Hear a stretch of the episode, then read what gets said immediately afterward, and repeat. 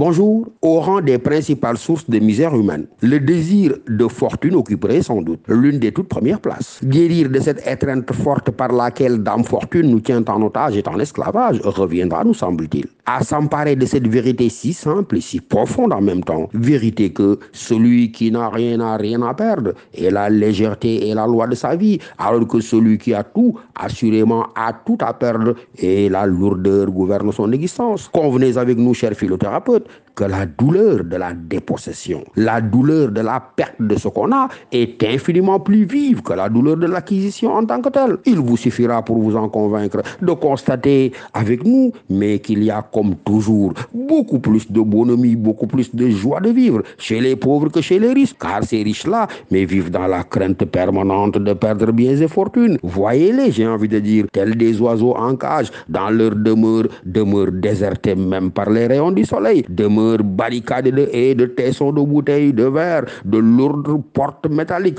portes elles-mêmes fermées à quadruple tour, mais surtout leur cœur de battre la chamade. Au moindre à la moindre manifestation d'une présence humaine à la porte d'entrée. Alors, pauvres du monde entier, dépourvus de presque tout comme votre serviteur, prenez l'exacte mesure de votre bonheur. Ne la négligez surtout pas en comprenant que c'est véritablement être roi que d'être capable de vivre au milieu de criminels, de voleurs, de brigands, de passeurs de drogue, mais sans avoir absolument rien à craindre d'eux. Mais pourquoi craindrait-on quelque chose d'eux s'ils n'ont absolument rien à nous prendre? Bonne méditation à tous et bientôt la journée internationale de célébration de la pauvreté.